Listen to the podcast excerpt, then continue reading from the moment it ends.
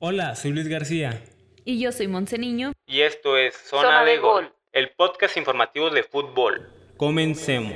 Bienvenidos amigos, el día de hoy les tendremos todas las novedades de las alineaciones de la final de la Champions League. Así es amigos, hay mucha información sobre el final de este torneo europeo.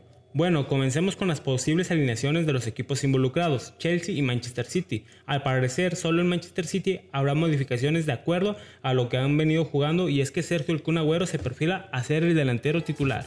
Es correcto, esto debido porque el director técnico Pep Guardiola quiere despedir como se merece al hombre más valioso de la institución, el hombre que cambió la historia de este equipo inglés.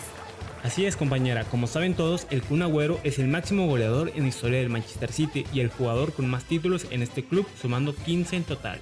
Y buscará cerrar esta gloriosa etapa en su club con la tan ansiada Orejona, título que aún le falta en sus vitrinas. Por su parte, el Chelsea seguirá con su mismo 11, pues es el que mejor resultados le ha dado en la liga local y en este torneo.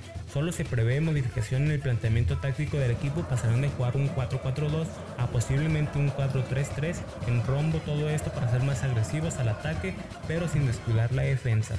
De acuerdo, el entrenador Tuchel no quiere ser sorprendido por su homólogo del City.